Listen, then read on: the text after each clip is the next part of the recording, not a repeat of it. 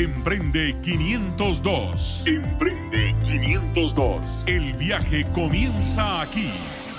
Con una idea, un plan y mucha acción. Te damos la bienvenida al programa Emprende 502. El viaje que muchos quieren, el viaje que algunos toman, el viaje que pocos terminan. Emprende 502, donde los sueños se hacen realidad.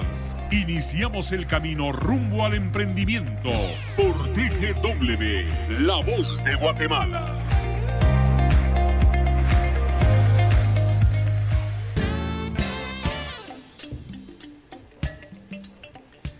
Hola, ¿qué tal amigos y amigas emprendedoras y emprendedores de Guatemala y de fuera de Guatemala que nos están escuchando a través de TGW, La Voz de Guatemala? 107.3 es la frecuencia donde hablamos del ecosistema emprendedor. Por medio de este programa Emprende 502 que nos reunimos semana a semana a platicar de negocios, a platicar de cómo mejorar tu, tu idea de negocio, cómo esa idea convertirla en un plan de negocio y por supuesto a generar impacto en el lugar donde tú te te desempeñas. Así que bienvenido a este espacio. Mi nombre es Henry Vicente y esta faena la hacemos junto a buenos amigos que nos reunimos a platicar y a expertos que nos reunimos a platicar de estos temas. El día de hoy me encuentro acompañado de Jaime Osorio. Bienvenido Jaime. Hola Henry, querida audiencia, es un gusto estar aquí a través del 107.3 hablando sobre temas que generan valor y sobre todo esperanza también para las personas, porque a veces nos metemos en, realizar sueños y no sabemos, no tenemos las herramientas o no sabemos a dónde acudir y por qué no escuchar programas como Emprende 502 donde podemos recibir todo esto de primera fuente y sobre todo bien fresco. Yo me gradué todavía en los años 90. Imagínate. y me gustaban las ventas, era natural para vender y, vendía cosas en el colegio y bueno, dije, mi papá era un empresario, las ventas era parte de lo que tenía que ver ahí y a mí me gustaban las ventas, papá tenía un capital porque obviamente tenía un inventario, dije, bueno, entonces mi, mi camino al éxito está ya preparado y me metí a las ventas y pasaron unos cuatro años, cinco años, cuando ya estaba en problemas serios financieros, administrativos y, oh, hmm. para qué te cuento la historia. Y, y bueno, ya con los años me di cuenta que lo que me había hecho falta era una estructura, precisamente lo que vos decís, Jaime, que no hay un conocimiento, no había un conocimiento técnico en esos años que yo pudiera tomar eh, pudiera estructurar mi, idea y por supuesto la tasa de índice de fracaso hubiera sido bastante, bastante baja. Entonces en ese tiempo pues no se hablaba de emprendimiento, o sea, no, no, no, el término no existía. Eh, yo lo escuché en los 2000 creo, ya el, el, término pero no había ningún acceso a todo este tipo, ni siquiera estos espacios que maravillosamente se han abierto en Guatemala, mucho menos organizaciones como la que hoy vamos a conocer y y que se dedicaran. Y no solo que se dedicaran a eso, sino que a veces el costo es casi nulo o nulo para el que lo toma, porque obviamente alguien lo está pagando. Entonces ah, hubiera sido diferente la historia, pero por eso es que podemos hablar a veces de ciertas cosas y podemos hablar con autoridad porque sabemos lo que es, eh, como decimos en Guatemala, meter las patas, salir de ahí, eh, luego empezar nuevamente, eh, tronar nuevamente y entonces levantarnos. Claro, uno puede hablar de eso porque de los errores aprendes mucho si tenés la disposición a hacerlo. ¿Y por qué te cuento esto? Porque en las últimas semanas, Jaime, hemos estado hablando de modelo de negocios. Nos tiramos a veces al agua sin tener un modelo de cómo vamos a hacer las cosas o la cosa va bien, nos funciona el famoso chiripazo que decimos en Guatemala, nos, el golpe de suerte nos queda bien y después de eso lo queremos replicar y ya cuando lo replicamos no sabemos cómo replicarlo. ¿Por qué? Porque no teníamos un modelo, no sabemos cómo hacerlo. Entonces de eso hemos estado hablando durante las últimas semanas y hoy estamos cerrando esta serie con una grata visita, porque desde hace varias semanas hemos estado ahí buscando que esta visita se dé y hasta el día de hoy se nos, se nos concretó. Josefina Sontay del Centro Municipal de Emprendimiento nos está visitando hoy, así que Josefina, bienvenida al 107.3, Emprende 502. Eh, buenos días a todos, eh, gracias por la invitación. Yo creo que sí habíamos eh, pues, puesto varias, en varias, varias ocasiones esta visita, pero hoy ya nos dimos el, tiempo para compartir con todos los emprendedores que nos están escuchando parte de nuestra experiencia eh, en el mundo de emprendimiento, pero también sobre todo eh, hablar de una de las herramientas que ellos bien pueden utilizar cuando están iniciando con un negocio. Claro. Y bueno, es que yo creo que los tiempos son perfectos, así que eh, hoy tocaba que, que esta reunión se diera. Josefina, queremos conocerte porque siempre he dicho yo que detrás de una mujer ejecutiva, detrás de una mujer emprendedora o cualquier emprendedora hay un ser humano. Y, a veces olvidamos eh, que cuando estamos en una reunión de negocios hay un ser humano frente a nosotros. Y si nosotros conocemos a ese ser humano, entonces podemos conocer mucho más ese universo que hay dentro de un ser humano. Así que queremos conocerte quién es Josefina, pero no la ejecutiva, sino Josefina, el ser humano. O sea, no se vale hablar nada de emprendimiento en este punto. no, no se vale hablar de emprendimiento. Eh, bueno, les quiero les voy a comentar eh, algo de, pues, mi vida regularmente no no no soy de las personas que cuentan mucho de mí porque me han como que eh, dicho que soy muy tímida. Pero realmente yo creo que es la forma de ser de cada quien. Por acá vimos solo tres, así pero les voy a, pero sí es importante muchas veces eh, compartirlo. Es importante compartirlo para que pues parte de la experiencia de, uno enriquece a otras personas. Por supuesto. Eh, bueno, Josefina, soy una mujer eh, soñadora, pero sobre todo una mujer que lucha por lograr lo que sueña. creo que eso me caracteriza un montón. soy madre, eh, soy emprendedora, no puedo quitar e, e, esa parte de mí, que también es, es, muy nato, y sobre todo vengo de una familia que, una familia de comerciantes, entonces yo creo que ahí viene mi historia. Ahí viene la sangre. Ajá, ahí viene, entonces eh, yo pues les voy a comentar más o menos algo, si, claro, claro. si se me da la oportunidad. Em, yo soy la menor de seis hermanos, eh, mis papás son de Totonicapán, eh, ellos se miraron a la, a la ciudad desde que yo nací, si, no, hace como 30 años. Ahí estoy diciendo mi edad. Más menos. Más menos. Entonces eh, nos venimos para acá, mi papá buscando nuevas oportunidades. Eh, él estuvo en el ejército, fue para fue paracaidistas eh, y luego pues buscó trabajo acá, pero no era lo mismo. Pero de, de hecho creo que nosotros ya tenemos la sangre de ser comerciantes, entonces... Y esa región principalmente. Sí, esa región, ajá. Una barbaridad de comercio. Sí, entonces él optó por poner un negocio, entonces ahí fue cuando cambió totalmente la vida de nosotros, prácticamente la mía, porque yo era la más pequeña, mis hermanos ya venían así como que sufriendo escasez económica y ya cuando yo nací ya era como que todo mejor porque mi papá ya había puesto un negocio. Él inició pues vendiendo escobas de casa en casa, luego vendía cerámica igual de casa en casa, entonces, pero de ahí fue creciendo y ya se convirtió pues en una cadena de negocios que él ya tuvo después. Ajá, pero de allá, de ahí viene mi historia. Wow, increíble. De hecho, mi papá, mi papá es de Totonicapán también. Mm. Y eh, en sus últimos, antes de que él falleciera, eh, teníamos una ruta comercial hacia México y entonces recibíamos mercancía en Tapachula. Y entonces yo recuerdo que la última vez que viajamos juntos me, contó esa historia, me contaba historias de cómo los abuelos de él salían a comerciar desde, desde Momostenango, Totonicapán, salían a comerciar y salían a comerciar en, mulas. y viajaban hasta Honduras. Y esa era la ruta de los, de los serían, ¿qué? Mis, mis abuelos, mis tatarabuelos, no sé. Que comercial. Ajá, y me decía, y, las jornadas salíamos y salíamos tres meses. O sea, tres meses te, ibas de la casa porque te ibas a pie, o sea, haciendo toda una ruta comercial, comprando y vendiendo hasta Honduras y luego regresar. Y hoy vemos mercados tan sofisticados, pero la raíz de muchos de, nuestras economías es eso. La raíz, eh, estuvimos el fin de semana en Volcano Summit y entonces hablábamos de cómo nos fuimos al mercado con unos amigos a comer y entonces decimos cómo los mercados realmente son el inicio de las economías sofisticadas que vemos. Porque realmente así es. San Francisco el Alto tiene un mercado que seguro, Josefina, tú conoces. A las 3 de la mañana, Jaime, ahí es que se hacen los negocios. Ya lo que encontrás a las 7 de la mañana es reventa. Pero es un Para el consumo. Correcto, es un comercio fuertísimo. O sea, y el pueblo no lo aparenta, son unas calles tan chiquitas. Pero es increíble el comercio que se mueve ahí. Así que Qué, bien por esa historia. Una mujer tímida. Seguro que en este espacio del emprendimiento tiene muchos desafíos. No solo por la mujer, por ser mujer, tiene muchos desafíos, Josefina. No podemos sacar de la ecuación de, de la cultura guatemalteca que hay machismo en Guatemala. Eso no se puede sacar. No estoy aprobándolo, pero no podemos hacernos de la vista gorda y decir, es cierto, hay ahí eh, cierto machismo. Y a eso le ponemos timidez. Has de haber um, encontrado muchos desafíos. ¿Qué desafíos y cómo los enfrentaste?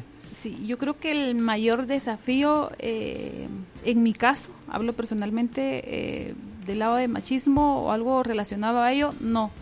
Pero eh, seguramente mi- la timidez eh, sí era como que bien centrada. Yo creo que la mayoría de las cosas las llevamos en la mente, entonces crecí pensando de que yo era tímida y que no podía hablar en público y, y se me grabó. Entonces ese era el mayor obstáculo que yo tenía eh, incluso en la primaria, en, en los básicos y en todos lados. En la universidad ya cambió un poquito más, eh, pero creo que sí, eh, fue uno de los retos más grandes, incluso cuando me propusieron a mí la dirección del, del proyecto. Lo que ma- estábamos con presupuesto cero, pero no me preocupaba eso. Lo que me preocupaba era que tenía que hablar en público.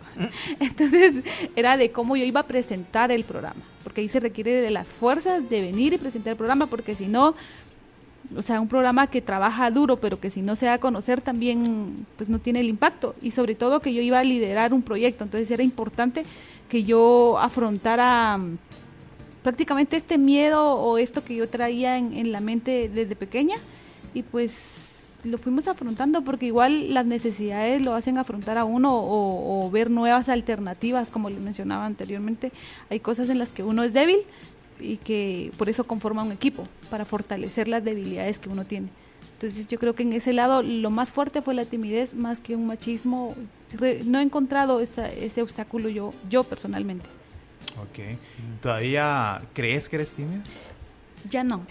Ok, sí, Yo porque yo te he visto sobre plataformas y te he visto fluir perfectamente bien. Sí, y sobre todo porque estoy en un tema que me encanta. Entonces, esto es lo que realmente me ayudó, un tema que me encanta, que conozco y sobre todo uno de los proyectos que amo. Entonces, eh, yo creo que esto también me ayudó a desenvolverme mucho mejor y darme cuenta que realmente pues no había por qué.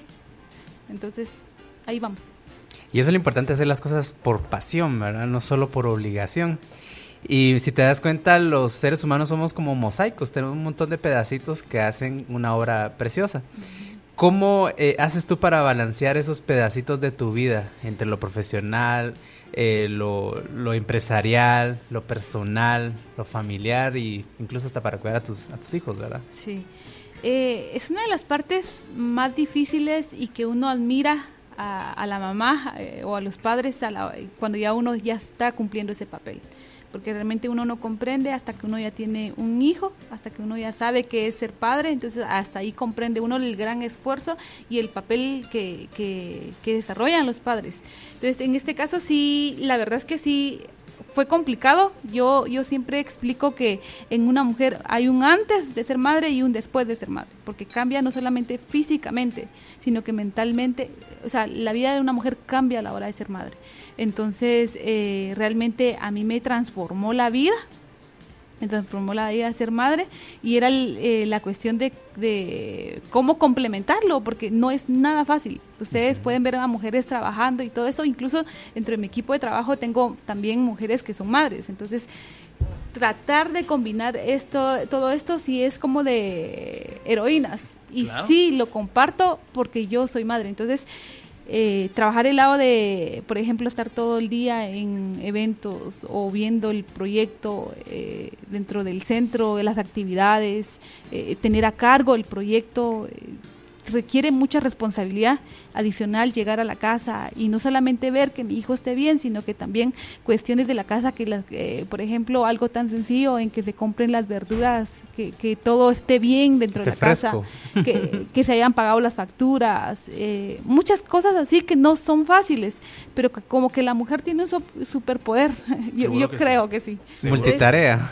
Entonces hay de que eh, complementarlo y sobre todo algo importante, yo creo que a mí algo que me ha ayudado un montón Y desde antes es no ponerme en la mente eh, excusas o poner esto como límites. Eso es muy importante. Eh, antes cuando yo estudiaba, eh, yo estudié en, bueno, estudiaba por las tardes y trabajaba en las mañanas. Cumplía un horario, también trabajé en McDonald's. No sé si podía mencionarlo, pero bueno. Ahí le vamos a pasar la factura Gracias por el desayuno. Entonces trabajaba y estudiaba y me levantaba a las 3 de la mañana para, para entrar a la apertura del restaurante y luego salía de ahí, me iba a la universidad, salía de la universidad a las 8 de la noche, 7 de la noche, entonces era una cuestión bien complicada. Yo me di cuenta que cada vez que yo pensaba de, ay, pobrecita, yo estoy trabajando mucho, eh, los horarios son muy largos, eh, yo merezco descansar, cuando me ponía estas cosas, yo no avanzaba. Entonces un día tomé una decisión que me ayudó totalmente. Eh, un día tomé la decisión de que no me iba a, colocar como que yo era una víctima de alguna situación, no, sino que podía ver esto como que era normal. Esto realmente me, me, transformó y me cambió en la, en la, forma de ver las cosas y desde, desde ese entonces supe que esto me funcionó y así es como lo trabajo. No, no tengo tan limitado así como que, ay, pobrecita, yo estoy trabajando, mi hijo, no, porque los límites, todo está en la mente. Entonces, estas cuestiones nos pueden ayudar para bien, pero muchas veces yo creo que, que es más para... ¿Y no crees que, que esa época te creó disciplina? creó, o sentó las bases para lo que ahora estás haciendo, porque si somos fieles en lo poco, pues viene dirigir todo un centro municipal y vamos a hablar más de ello. ¿No crees que eso también empezó a germinar ahí algo? Sí, yo creo una de las partes importantes de uno es la disciplina. O sea, yo creo que sí era eh, alguien, sobre todo en los emprendedores, si no tienen disciplina está difícil, porque eh, la disciplina lo hace a uno tomar metas y hasta un carácter un carácter determinado. Incluso mi papá, como les comenté, también estuvo en el ejército, entonces él era una persona muy disciplinada. Entonces me ayudó realmente eh, y como tú decías, el esfuerzo que uno hace todo tiene recompensa. Pero siempre uno, uno cuando uno tiene una meta también, ¿verdad? claro. Como parte de... Te recuerdo que estás en sintonía de 107.3 TGW La Voz de Guatemala y este espacio, Emprende 502, donde hablamos de negocios, hablamos de, de cómo aterrizar esos sueños, hacerlos eh, ponerlos en papel y hacerlos realidad. En Emprende 502 escuchamos música, porque yo creo que el emprendedor que no escucha música, se, me hace, aburrido un ambiente sin música. Hoy, hoy vamos a, romper porque siempre buscamos canciones que tienen cierto significado, cierto empowerment, pero hoy vamos a cambiar un poquito porque el día de mañana en Guatemala se celebra el Día de la Madre. Y yo siempre he creído, siempre me preguntaba cuando uno va, Josefina, a esos lugares donde hablamos de cómo levantar fondos, los inversores ángel no existen. Y ayer que estaba analizando me puse a pensar, ok, yo sí tengo un inversor ángel. Mi primer inversionista fue mi mamá.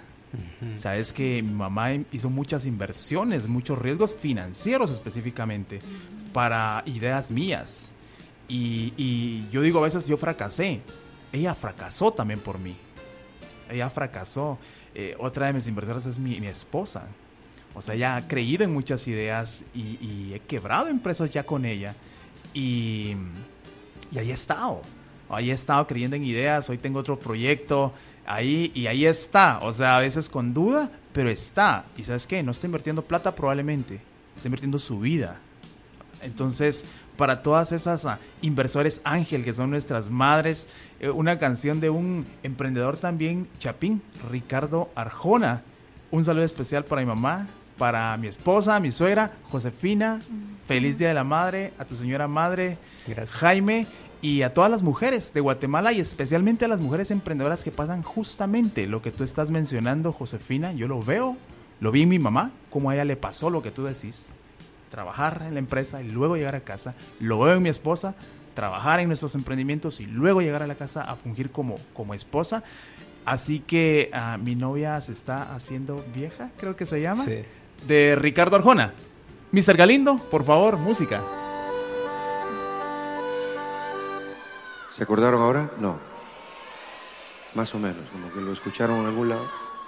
Lo cierto es que me recuerda a alguien esa mujer que regularmente fue la que mejor nos trató y con la insistencia nuestra de quedarnos al final con la que peor nos trata. Pero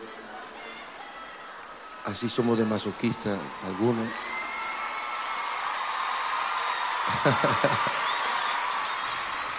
si podemos eh, saltarnos un poquito la intro. Para ella, donde quiere que se encuentre, para ella Los- esta canción. Ya. Me Los improvisamos, así que.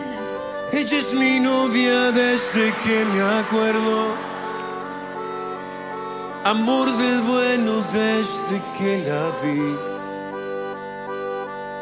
Yo ya tenía un espacio en mi cuaderno para pintar su nombre y presumir. Me quiso cuando al borde de la meta llegué penúltimo en la maratón. Me quiere de insensible o de poeta,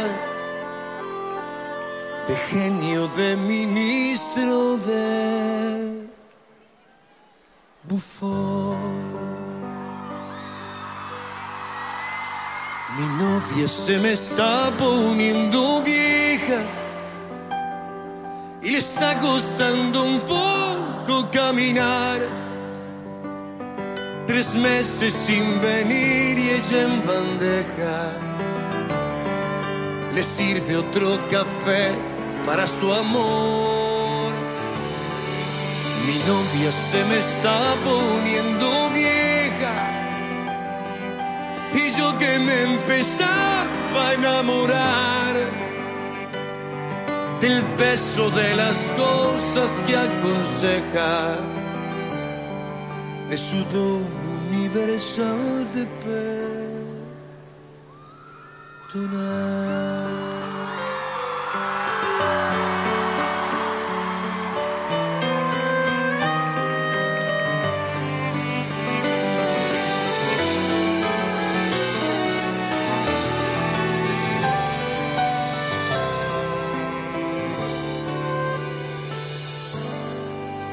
Ella es mi novia y no anda con chantajes, ni pone reglas de fidelidad. Me ha alcahueteado a cada personaje, sin importarle la exclusividad. Me quiere igual si voy de guerrillero o gano el premio Nobel de la Paz. Le da igual si voy de último primero, si estoy de conformista o de tenaz. Mi novia se me está poniendo vieja y le está costando un poco caminar. Tres meses sin venir y ella en bandeja. Le sirve otro café para su amor. Mi novia se me está poniendo vieja. Y yo que me empezaba a enamorar del peso de las cosas que aconseja de su don universal de perdonar. Mi novia siempre tiene un plato puesto por si algún día pienso regresar.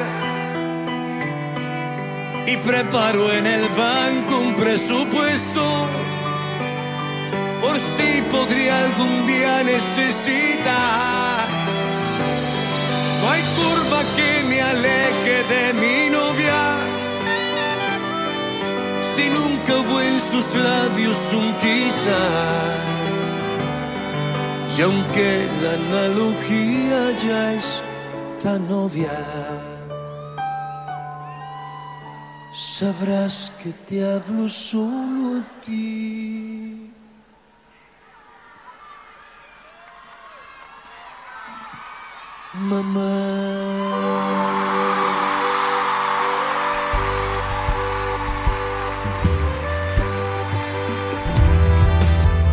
Después del corte, continuaremos en este viaje rumbo al emprendimiento. Emprende 502 por TGW. La voz de. Continuamos planificando, aportando y accionando ideas de emprendimiento en tu programa Emprende 502 por TGW 1073. Así es amigos, estamos aquí en Emprende 502 tratando temas que seguramente te van a servir para tu emprendimiento, para ese sueño que tal vez quieres realizar en este año, aunque ahorita ya llevamos cinco meses del 2019, pero todavía estás a tiempo de poderlo empezar. Y tenemos eh, la grata visita de nuestra amiga Josefina. Eh, Sontay del Centro Municipal de Emprendimiento. Y es justamente ahora lo que queremos saber, en qué consiste esa iniciativa, qué, eh, dónde está conformada, dónde está, cómo funciona, es gratis, es pagado, todo eso. Cuéntanos, Josefina, ¿qué es el CME? El CME es un programa de emprendimiento e innovación de la Municipalidad de Guatemala. Iniciamos hace cinco años apoyando a emprendedores que tienen desde una idea de negocio innovadora hasta negocios ya puestos en marcha. Tenemos el programa de preincubación e incubación de empresas. Eh, inicialmente pues nos dedicamos a tener emprendimientos dinámicos y supuestamente de alto impacto eh, cuando iniciamos, pero eh, luego nos quedamos con los dinámicos y actualmente hemos abierto un programa adicional de formación que se llama Escuela de Negocios, la cual va dirigida a emprendimientos tradicionales que atiende específicamente a egresados de programas municipales. Pero abierta al público está la incubadora de negocios. Buenísimo. Cuando hablamos de dinámicos, para nuestra audiencia, ¿a qué nos referimos con emprendimiento? Bueno, regularmente nosotros eh, dentro del CME y yo creo que a nivel igual nacional tenemos la división de emprendimientos. Eh, nosotros los tenemos como emprendimientos dinámicos, los que tienen una propuesta de valor o una innovación dentro del proyecto. Y pues los tradicionales ya sabemos que son los que nacen por necesidad. Entonces, eh, así es como nosotros los tenemos. Son dos segmentos que tenemos totalmente, son dos perfiles totalmente diferentes que requieren de herramientas y programas totalmente diferentes, acorde al perfil de, cada emprendedor y de cada proyecto. Hmm. O sea que no es nada más de decir aquí está mi emprendimiento. Sí, eso es algo muy importante, incluso no solamente para los emprendedores comprender eh, en qué tipo de emprendimiento tiene, sino para las organizaciones que lo están atendiendo. En este, en este tiempo el tema de emprendimiento está en auge, todo el mundo toca emprendimiento pero eh, también... pero es importante que esas organizaciones sepan realmente en sí cómo se desarrolla y qué es el emprendimiento y cuáles son los perfiles o tipos de emprendimiento para darle eh, las herramientas que se acoplen al, al proyecto, porque si no, solamente estamos haciendo bulla con emprendimiento, pero no estamos ayudando al emprendedor a desarrollar su proyecto. No, definitivamente creo que acertado, o sea, no, no, puedes abordar con, una misma herramienta. Es como que, que, vengas y, y, el dentista quiere con un bisturí solucionar un problema dental, o sea, son, son diferentes metodologías. CME tiene programas abiertos al público, ¿correcto? Sí, eh, nosotros... Me que nos platicaras de eso. Eh, apoyamos a emprendedores, como les mencioné anteriormente, que van desde una idea de negocio hasta negocios ya puestos en marcha. Tenemos un programa de formación, el cual dura un año o nueve meses, dependiendo la fase en que este proyecto llegue. Eh, y pues para ser parte de este programa nosotros abrimos convocatoria cada cuatro meses. Entonces, porque tenemos un límite también de, proyectos para atender en cada una de las etapas. Por ejemplo, en, preincubación y el de incubación. Eh, tenemos, abrimos convocatoria en enero, en mayo y en septiembre. Específicamente ahorita tenemos la convocatoria abierta, entonces también es como que es eh, lo, a lo que nosotros también venimos a invitarlos a los emprendedores, porque sabemos que cuando alguien inicia un proyecto, el presupuesto, el presupuesto para inversión eh, en capacitaciones o desarrollo empresarial es, eh, pues es corto. Entonces, nosotros somos el primer programa a nivel público, gratuito, se puede decir, la primera incubadora con un pensum específico en emprendimiento y sobre todo, como decía Henry al inicio, es una herramienta gratuita eh, en la que ellos se pueden formar y no solamente formar, sino que parte del beneficio, nosotros evaluamos eh, hace unos meses del por qué el emprendedor busca el CME, porque no somos más conocidos como CME. Entonces, es, el, es ese cálido networking que se da entre los emprendedores, es ese intercambio de ideas y experiencias que al final enriquecen al emprendedor. está el facilitador de emprendimiento o el asesor que les ayuda en cada una de las fases que nosotros tenemos, pero también ese, ese intercambio de ideas que ellos tienen entre emprendedores, porque cada quien pues se especializa en diferente área. Parte de los beneficios de ser, eh, de ser eh, parte del CME es, son varios. El primordial creo que es este networking que se da entre ellos y conocer y formar alianzas entre ellos como emprendedores, pero también tenemos un espacio de comercialización y validación en pasos y pedales. Ese espacio lo utilizamos eh, porque sabemos que el emprendedor al inicio no puede pagar un local, pero que para iniciar las ventas o para posicionarse como marca necesita un espacio. Entonces nosotros eh, tenemos un espacio en Pasos y Pedales Avenida Las Américas, que ellos lo pueden utilizar para comercialización. Y también tenemos el espacio para validación para los proyectos que están en preincubación, porque es importante eh, ese acercamiento con el posible cliente, no solamente imaginar que al cliente le va a gustar, sino que es importante tener un mínimo viable, presentárselo al cliente y ver cómo reacciona. Ya no vivir de imaginaciones, como nosotros vemos que, que muchas veces Fuera eh, teoría. trabaja el emprendedor. Yo asumo, yo creo que esto, este proyecto les va a encantar. Como a mí me gusta, entonces. Sí, entonces yo creo que eh, la validación es muy importante en las etapas tempranas del emprendimiento, entonces tenemos ese espacio también para que ellos puedan validar. Adicional a ello, eh, tenemos también talleres y conferencias específicas en emprendimiento para fortalecer ya el programa de formación que tenemos con especialistas eh, de diferentes temas. Tenemos el espacio también de coworking que ellos pueden utilizar. El CME, pues saben que es un lugar pequeñito, pero tenemos como que el mobiliario para que ellos puedan tener reuniones con sus proveedores o clientes. Ellos pueden utilizar las oficinas por las tardes. Entonces, sí es parte del programa. Sí, es parte de los beneficios que ellos tienen que decías desde una idea de negocio o negocios ya establecidos. Hablemos de ideas de negocios. Entiendo que si yo de repente tengo únicamente eso, una idea, yo puedo llegar con ustedes, ustedes me ayudan a estructurar esa idea, convertirla en un plan de negocio, salir con un producto mínimo viable, llegar a esa etapa de validación y, por supuesto, ponerme quizá de cara a actores o personas que me puedan comprar, ¿correcto? Sí. ¿Sí? Eh, Sí, nosotros regularmente nos hemos dado cuenta ya con la experiencia de estos cinco años que es mejor que lleguen con ideas, porque podemos hacer varios cambios. Mejor ideas que un negocio a...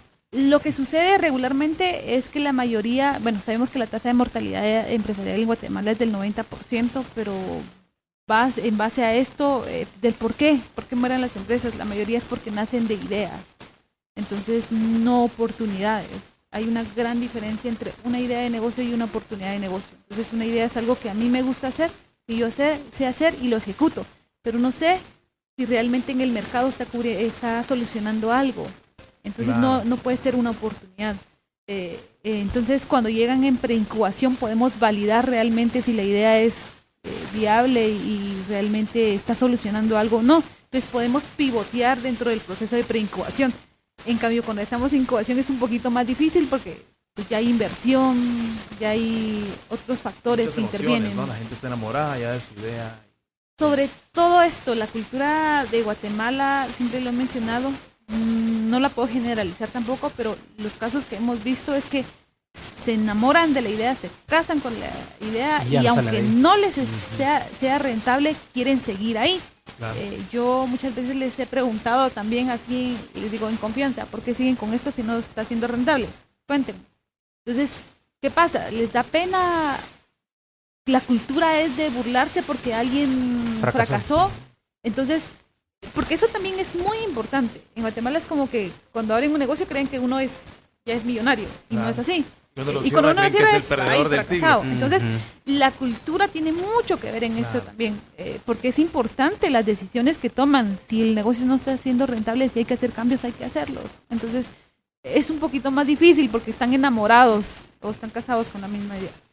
Hoy me traía una persona en Uber porque fui a dejar mi carro al taller y me contaba eso, que con su socio tenía una empresa de transporte pesado, de camiones y al final vino, dijeron, mejor terminamos el negocio y tal. Y me decía, ya mira, me voy a tomar mi, año para descansar. pero qué aburrido estar en mi casa y ahorita estoy manejando Uber, me dice. Entonces, qué bonito es eso de mantenerse activo, de no derrotarse, porque no sé cuáles fueron las causas, pero me dijo, cerramos la empresa. Y a veces el guatemalteco está con eso. No, es que tiene que salir porque tiene que salir y creo que hay que tener esa capacidad también de hacerse a un lado. Hablabas algo sobre mm, eh, una idea que no es lo mismo que una oportunidad. ¿También necesita ser novedoso la propuesta, la idea o no? Sí, regularmente las oportunidades traen eh, innovación y una propuesta de valor. Entonces, eh, por eso es que nos apegamos a que sean oportunidades de negocios, porque realmente están cubriendo, están solucionando un problema, algo que soluciona un problema porque trae algo que no está siendo cubierto en el mercado actualmente. En ese sector. En ese sector específicamente. Y algo también importante, bueno, ahorita siguiendo con este tema sobre la cultura, también la cultura de nosotros es a la tercera la vencida. Y muchas veces eh, yo leía un libro sobre por qué hay diferencia del, del éxito de los proyectos en otros países y en Guatemala o en Latinoamérica no. Y es prácticamente colocaban al factor eh, culpable esta cuestión de que la tercera es la vencida. Cuando los creadores de grandes empresas no han tenido, no se han quedado la tercera. Investigan, investigan, investigan, validan, validan, validan y hasta llegar al producto final, si se podría decir, o al proyecto final. Entonces, parte de eso también es como que a la tercera, pues ya no funcionó este negocio, pues me voy, el, el emprendimiento no es para mí. Entonces, hay cuestiones muy difíciles que también interviene demasiado la cultura. Hablarnos un poquito mm. de, la, de la convocatoria. ¿Cómo hago yo para... Estoy interesado en este, en este programa. ¿Cómo hago yo para aplicar? Bueno, como les mencionaba, abrimos convocatoria cada, cuatro meses. Eh, mayo es uno de los meses. Eh, ya abrimos convocatoria creo que hace una semana. Para ser parte de este programa, eh, nosotros solicitamos en la primera fase que nos envíen tres documentos el perfil del proyecto en donde nos cuentan qué es lo que están haciendo, cuánto están vendiendo. Aquí es importante mencionar cuando estamos pidiendo un plan de negocios, porque muchas veces nos mandan así como que o se preocupan tanto y nos mandan un plan de negocios. No, estamos pidiendo un plan de negocios, como un resumen ejecutivo del proyecto. Eh, si tienen empleados, no tienen empleados, las fotos de dónde están vendiendo, de su producto, eh, si es un negocio que ya está. Sí, si es, y, si es una idea o es un negocio puesto en marcha, importante si es idea, sí es importante que hayan investigado antes de. No solamente ayer se me ocurrió esto y hoy quiero decir que lo voy a ir a colocar. Antecedentes del mercado. De investigación, por lo menos de investigación. Eso sí es muy importante porque eh, nos hemos dado cuenta también, pues con todo lo que hemos atendido, eh, que cuando a alguien se le ocurre que porque vio esa oportunidad en las redes sociales y quiere entrar, de repente, ay, esta idea y voy, no puede ser tan así. Entonces, porque son recursos que se invierten también en la formación de ellos y por lo menos necesitamos que alguien que haya investigado por lo menos el mercado o más sobre la idea. Eh, que no tenga completamente todo porque no, no tendría significado que vaya al proceso de formación. Eh, luego pedimos el currículum del emprendedor, que la mayoría de veces pues, va conformado por un equipo de trabajo. Tienen que incluir el currículum de, de todo el equipo de trabajo y luego la carta de interés, en donde nos cuentan del por qué quieren ser parte de este programa. Esto nos sirve a nosotros porque muchas veces eh, nos dicen queremos capital semilla, queremos entrar porque queremos capital semilla. Entonces ya sabemos que nosotros no damos capital semilla, entonces ahí, por ahí va el, del por qué la carta de interés. Ok. ¿Y eso se envía a una dirección de correo que me imagino está en tu página Facebook o de Instagram? No sé. Para recibir estos, eh, estos tres documentos tenemos habilitados 12 días termina este domingo, lo pueden enviar a emprende.muniguate.com. Y luego para la siguiente fase, nosotros eh, pues tenemos un equipo de evaluadores, evaluamos todos los documentos que ingresan o los proyectos que ingresan, y luego seguimos en la siguiente fase de mm, entrevistas, en donde ya conocemos a profundidad los proyectos y todo, nos entrevistamos con todo el equipo de trabajo, y pues ya finaliza la segunda fase y a nosotros ya luego eh, pues le mandamos eh, un correo de confirmación a los proyectos que pasen y iniciamos la, eh, la mayoría iniciamos el proceso de formación en junio. Cada módulo dura tres meses. Por ejemplo, en preincubación tenemos un proceso de formación de tres meses. Luego, cada módulo es consecutivo. Luego van al módulo de mercado, luego al módulo de diseño y luego al módulo de gestión empresarial. Entonces, si ingresan desde IDEA, van a estar un año con nosotros. Es importante también que, tomen en cuenta que tienen que asistir una vez a la semana por tres horas. ¿En qué horario? Eh, de, o, de 9 a 12. ok. Sí, porque hasta eso, me imagino algunos tendrán su idea y están ahorita en relación de dependencia, entonces tienen que considerar esos factores, ¿verdad? Pero también es considerar que es una inversión, eh, que, que, el emprendedor tiene que investigar, que tiene que formarse, que tiene que trabajar en ello, porque la mayoría piensa que el negocio, un negocio se construye con magia, y no es así. De unir un par de cables y ya estuvo. y ya de chiripazo, que hubo suerte y funcionó y no. ¿Y dónde queda el centro? Bueno, eh, estamos ubicados en la octava avenida, 2-58, ahí por el edificio de correos, en esa misma línea estamos, y los talleres y conferencias que impartimos sí se imparten en diferentes eh, ubicaciones o salones municipales. Entonces regularmente lo hacemos en Casa Ibargüen porque hay un poquito también de confusión. Tenemos un público que son emprendedores en el, en el área de formación, tenemos el otro público en el área de sensibilización con los talleres y conferencias. Entonces, yo creo que tenemos eh, tenemos un público ya bien amplio de emprendedores. Casi Barrio está enfrente de, del CME, casi. Mm, no, está una cuadra arriba, ah, está enfrente del edificio de correos. Entonces, eh, sí hemos tenido un poquito de confusión a veces ahí porque hay gente que llega al CME cuando están los talleres y conferencias y de repente van corriendo y no. Talleres y conferencias regularmente los impartimos en Casa Ibarwen, que está enfrente del edificio de Correos, y ya el proceso de formación y todo siempre es en el CME. Buenísimo, incluso hasta ahí eh, línea de Transmetro, entonces ahí sí que es bien céntrico, aunque a veces la gente dice zona uno, que no sé qué, pero es facilísimo llegar. Y no hay, sí, no hay excusas, yo creo que para, para que ellos puedan seguir aprendiendo no hay excusas. Te recuerdo que estás en sintonía de 107.3 Emprende 502, el espacio de radio de TGW donde buscamos fortalecer el ecosistema emprendedor de Guatemala y donde hablamos de ideas de negocio. Eh, hoy platicando con Josefina Sontay de CME, CME, platicando de esta convocatoria que ya está abierta y ya Josefina nos contó cuál es el proceso que debes hacer en nuestras páginas, ah, en nuestra página de Facebook vas a encontrar el enlace. Eh, también, por supuesto, la invitación es a que siga la página de CME, Centro Municipal de Emprendimiento. Y ya en la recta final del programa, únicamente pensando en que estamos cerrando la serie de, de.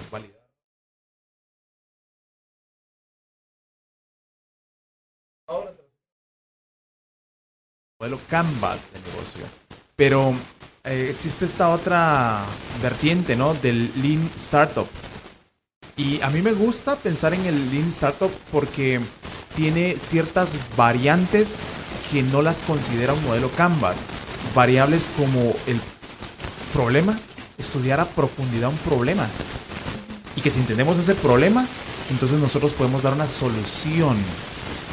Me gusta lo que dices, entre, entre tener simplemente una idea a, buscar realmente un problema.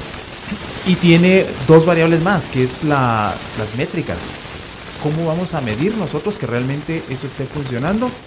Y la última que son las ventajas injustas, las ventajas competitivas injustas, aquello que de pronto nos, nos define que esa cualidad que yo tengo y que es injusto porque yo ya la poseo naturalmente y que probablemente la otra persona no.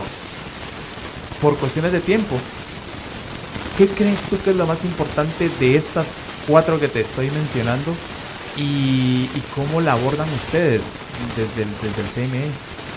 Eh, bueno, primero hacer la, como la división del eh, Model Business Canvas, eh, que este es un regularmente conocido como el lienzo de modelo negocios.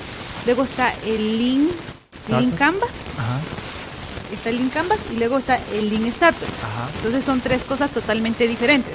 Eh, regularmente el Model Business Canvas lo utilizamos ya como que proyectos ya más avanzados, porque son la estructura es totalmente diferente, pero tiene nueve módulos importantes, como de reflejar eh, cómo la empresa va a dar valor y cómo va a generar ingresos para este proyecto. Entonces es muy importante. Como les mencionaba, el Model Business Canvas es más aconsejable para proyectos que ya están puestos en marcha. El Lean Canvas es más aconsejable cuando estamos hablando de ideas de negocios, porque ahí tiene el cambio de solución y problema.